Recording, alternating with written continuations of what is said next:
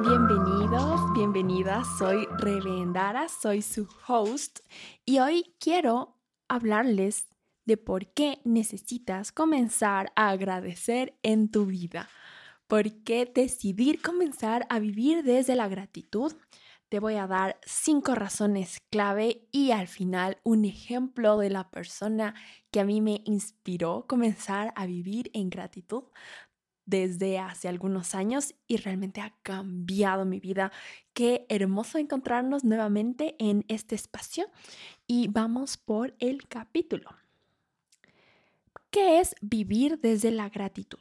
Vivir desde la gratitud es comenzar a hacer consciente lo que eres y tienes en el presente.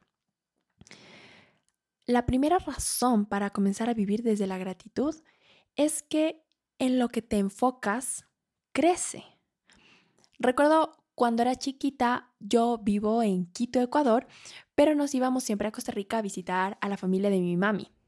Y con mi hermano nos llamaba muchísimo la atención que los taxis en Costa Rica son rojos, en Ecuador son amarillos. Entonces nosotros íbamos enfocados en el juego de comenzar, de encontrar y de contar taxis rojos. Y cada vez que veíamos un taxi rojo, pues nos, nos golpeábamos como un, un juego de cariño, un poco agresivo, pero era eso, que íbamos nosotros con el chip de enfocarnos en dónde estaba, de encontrar los taxis rojos, porque el que encontraba más, pues ganaba. Y mágicamente veíamos un montón.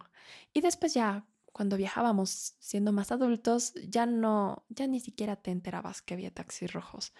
Entonces, es el claro ejemplo de aquello en lo que tú enfocas tu atención crece.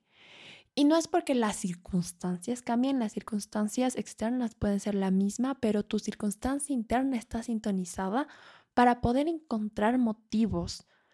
En este caso, ya no son taxis rojos, es para agradecer aquello, si tú te decides enfocar en lo que no tienes, en lo que no eres, en lo que perdiste, en lo que querías que pasara pero no pasó, en lo que quisieras hacer pero las circunstancias no te lo permiten, pues lo único en lo que vas a estar pensando todo el tiempo es en eso. Y lo único que vas a encontrar de aquí a 10 días es eso, no vas a cambiarlo. La segunda razón es para cambiar tu diálogo interno. Como les contaba, si tú decides enfocarte en aquello que sí tienes, los motivos para agradecer, puedo respirar, puedo caminar, puedo hacer cosas tan sencillas y básicas, pero cuando las perdemos es cuando nos damos cuenta verdaderamente del milagro que son en nuestra vida. Esto de enfocarnos en aquello que podemos agradecer nos permite pasar a la segunda razón y es a cambiar nuestro diálogo interno. Sí, tenemos un diálogo interno. Lo que hablamos exteriormente simplemente es un porcentaje mínimo de lo que nosotros nos estamos diciendo a nosotros mismos todo el tiempo. Este ha sido uno de los descubrimientos más life changing de mi vida, el darme cuenta que internamente yo siempre estoy generando patrones de pensamiento. Y el momento que decides comenzar a agradecer, es muy probable que comiences a cambiar tu diálogo interno. Por ponerte un ejemplo, tu diálogo interno ya no va a ser, ay, no tengo un novio, tengo 25 años, nunca he tenido un novio, estoy triste sola, mis amigas se están casando, todas están teniendo hijos y yo estoy aquí sola yo puedo enfocar mi diálogo interno de una forma distinta, decir, ay, qué maravilla, esto está pasando para mí, tengo la bendición de estar soltera, de poder viajar a todo el mundo si me da la gana de no tener un marido que me exija un guagua que me llore. Guagua en Ecuador significa niño pero es enfocarme en todas las posibilidades maravillosas e infinitas que tiene mi condición actual. Este es solo por mostrarles un ejemplo. Pero esto del diálogo interno es tiene una base científica muy lógica que se llaman los eh, caminos neuronales, neurological pathways en, en inglés, es, así me entiendo mejor, pero es como en un, en un campo donde no hay un sendero, donde siempre cruzan las personas, por decirte un campo lleno de césped que está muy alto, eh, donde caminan va dejando un, una huella, un rastro. El césped está más abajo. Entonces, la siguiente persona que venga va a recorrer ese camino, pues ya está marcado. Eso es lo que pasa cuando decides comenzar a agradecer. Tu camino neuronal cambia. Los pensamientos que antes caminaban por el camino que era más fácil de, ay, todo está mal, todo está terrible, estoy sola, no tengo oportunidad, nadie me va a querer, voy a llegar a los 50 y tener 30 gatos. O sea, todos, ese era el camino marcado. El momento que tú le dices a tu, cerebro, no, vamos a cambiar el camino, estás bioquímicamente cambiando el camino de tus pensamientos, de tu cerebro. Entonces, puede parecer súper sencilla la práctica de, nada más me voy a tomar cinco minutos para agradecer. Tiene el poder de cambiar literalmente tu cerebro. La tercera razón es que te permite vivir en el presente. No sé si les ha pasado, a mí me pasaba un montón, que yo entraba a la ducha y ese espacio que es como tuyo es un espacio seguro donde no tienes que responder a nadie, donde eres tú con el agua y fin, por eso a veces vienen tus mejores ideas cuando te estás duchando, es porque no tienes que estar para nadie, estás para ti. Generalmente es que yo en esos momentos me iba, o sea, mi mente se iba y fantaseaba con todo lo que hubiera podido hacer en el pasado o con todas las posibilidades del futuro, pero al final me sentía súper insatisfecha, súper ansiosa, súper vacía, porque pensaba, wow, tengo que hacer muchísimas cosas para lograr a ese futuro con el que tanto fantaseo. Entonces yo vivía arrepentida de un pasado o ansiosa por el futuro. En cambio, al sintonizarte con lo que tienes en el aquí y en el ahora, porque la gratitud es en el aquí y en el ahora, te permite vivir en el tiempo presente, estar presente.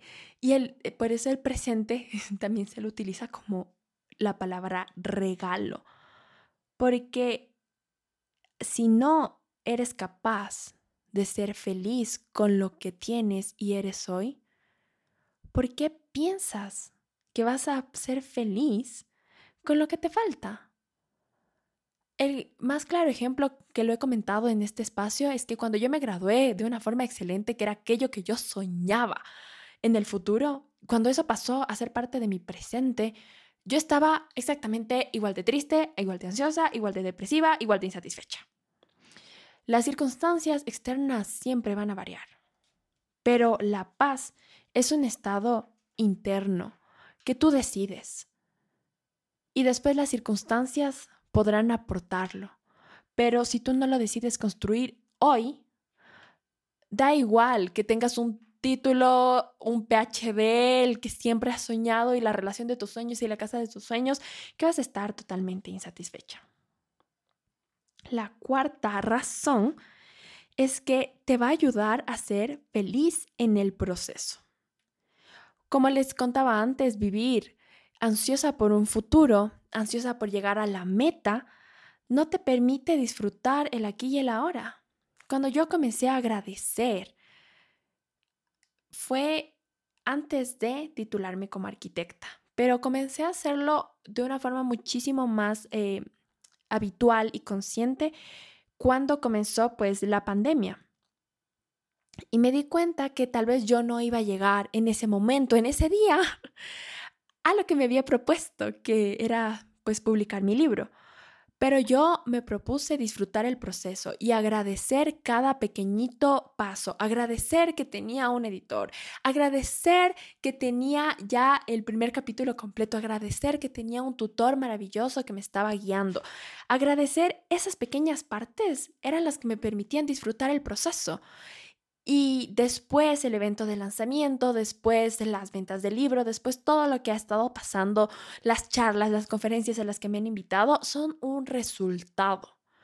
Pero no era que yo pensaba que iba a ser feliz cuando me inviten, cuando me, me encarguen tal proyecto no, yo decidí ser feliz en el aquí y en el ahora de ese momento y eso me sirvió como gasolina para llegar muchísimo más rápido a lo que yo me había propuesto de una forma más sencilla y y no caer en depresión, porque a veces pasa que llega, cuando tenemos esta absurda adicción a las cimas, llegas a las cimas y te obsesionas por otra y te obsesionas por otra y ¿qué pasa? Burnout, te quemas, te enfermas física, psicológicamente. Entonces, ha sido realmente una herramienta que me ha ayudado un montón. Y la quinta, esta fue una frase que yo leí en Pinterest que fue la que me movió a comenzar a hacer los diarios de gratitud. Comencé obviamente haciéndome uno a mí, viendo que me funcionaba, viendo que el formato me quedaba perfecto. Es que la gratitud convierte lo que tienes en suficiente. Porque está muy bien ser ambiciosa. Sobre todo como mujeres está muy bien reconocer que queremos más, que queremos más, ser más para servir mejor, porque siempre al que más se le da, más se le exige, es cierto, pero el sintonizarme en gratitud era saber que estaba muy bien querer más, pero también estaba muy bien saber que estoy bien así, que no quiero tal vez cambiar cosas de mi vida y si las cosas cambian y fluyen sin forzar, qué mejor. Pero si no, no voy a entrar en ansiedad, ni en depresión, ni me voy a estresar. Y realmente ha sido una práctica de higiene mental, una práctica que me ha ahorrado muchísimo dinero, porque en cambio, si vives en esta adicción constante a las cimas, vas a tener que invertir muchísimo dinero y más que dinero, vas a tener que sufrir mucho las consecuencias que esto puede traer a tu vida física, emocional y mental y espiritual. Entonces, estas cinco razones. Hacer crecer, vivir en el presente, disfrutar de tu proceso, cambiar tu diálogo interno y convertir lo que tienes en suficiente para aprender a disfrutar. Yo recién, después de meterme a una certificación para poder entender cómo funciona el mundo digital, me di cuenta la importancia de aprender a disfrutar, porque yo había pensado que el disfrute iba a ser el resultado después de trabajar 50 mil años y de partirme la espalda, ya cuando no tuviese energía para disfrutar, ahí iba a merecer disfrutar mi vida, ahí iba a merecer tener momentos de placer. Pero no, ahora el disfrute es la forma en la que yo trabajo, la forma en la que yo hago todo y se magnifica. Es hermoso porque lo más importante en la vida profesional es tener energía. Tu energía es muchísimo más valiosa que cualquier otra forma de pago que pueda existir porque tu energía nadie la puede cambiar. Tu energía es la que te permite hacer cosas y si tú estás disfrutando, si lo que estás haciendo te está llenando energía, realmente cuando trabajas lo que estás haciendo es llenándote de más energía para trabajar más y no se siente como algo pesado. Entonces, el vivir en gratitud ha permitido que haga lo que yo haga en este momento, a lo que me esté dedicando, me fluya, fluya con más disfrute, con facilidad, gozo y gloria. La paz, como les contaba, no es un estado externo, es una decisión interna. Y por eso todos los días al hacer tu diario de gratitud, al agradecer por lo que te dan o al simplemente pensar gracias porque puedo abrir el agua y eh, la llave y sale agua. Gracias porque tuve que comer hoy. O sea, son cosas que tal vez te repiten mucho de chiquitos, pero viene del miedo de no tener. En cambio, la gratitud desde la abundancia multiplica, multiplica las cosas. La persona que a mí me inspiró a vivir desde la gratitud, les quedé de contar, era mi abuela. Mi abuela tiene 93 años y tiene Alzheimer. Ella tiene una, un diagnóstico bastante desalentador. Yo soy su única nieta y cuando comenzó el tema de la pandemia, me dediqué unos meses ah, totalmente a cuidarla porque no, no había más opciones. Todas sus enfermeros no podían irla a cuidar. Entonces fue un tiempo para mí de conocerla y de agradecer, de agradecer la oportunidad de cuidarla, pero también de aprender de ella. Mi abuela ella se tituló en Costa Rica en una época en la que las mujeres tenían que pelearse su espacio profesional. Era muy extraño que haya mujeres en la universidad y en el caso de ella, ella tuvo que pelearlo y hacerlo a escondidas en contra de todo lo que su familia pensaba. O sea, eso es un ejemplo para mostrarles lo épica que es esta señora. Es una mujer épica. Ella, siendo profesional, fundó una escuela una escuela de, para niños que, para una escuela en el hospital de niños de Costa Rica. Por decir, en, en, Ecuador hay un hospital infantil y a las personas que estaban internas, ella fundó una escuela para que no se atrasaran en sus clases y a la vez les daba un motivo para vivir y recuperarse. Después fundó un asilo de ancianos. Ella ha viajado por todo el mundo. Realmente es una persona épica, es increíble y ella me crió yo tuve la oportunidad en la pandemia de poderle retribuir todo ese amor, pero sobre todo darme cuenta cuál es esa chispa que le mueve. Todo lo que les conté tiene una chispa, tiene un motor. Y ella pues nunca lo dijo, ella siempre estuvo activa hasta cuando pues llegó su esta enfermedad mental que realmente la, la ha generado un deterioro increíble y como familiar es muy fuerte cuidar a una persona a quien tú conoces pero no te conoce y las conductas que puede generar el Alzheimer son realmente desoladoras.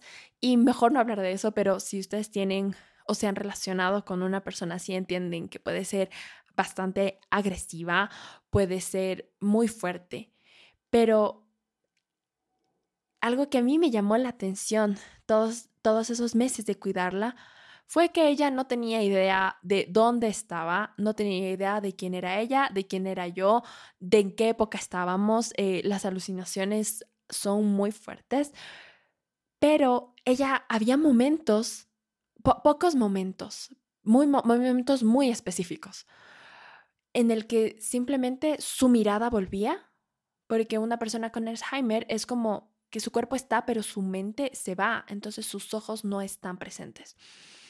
Y cuando ella volvía, se le iluminaba la vista y ya no solamente sus ojos estaban puestos en mí, sino que de verdad me miraba. Ella lo que me decía era gracias. Solo quiero que se imaginen, ella es tan linda. Ella es como de esas abuelitas de Disney que parecen una pasita con el cabello blanco, físicamente súper adorable. Y, y que me diga gracias.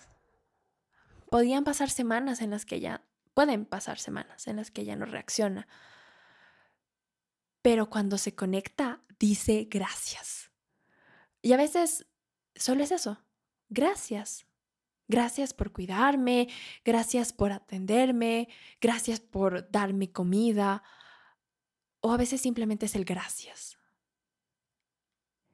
Y esto yo estoy segura que es lo que a ella le ha mantenido durante toda su convalecencia con el Alzheimer.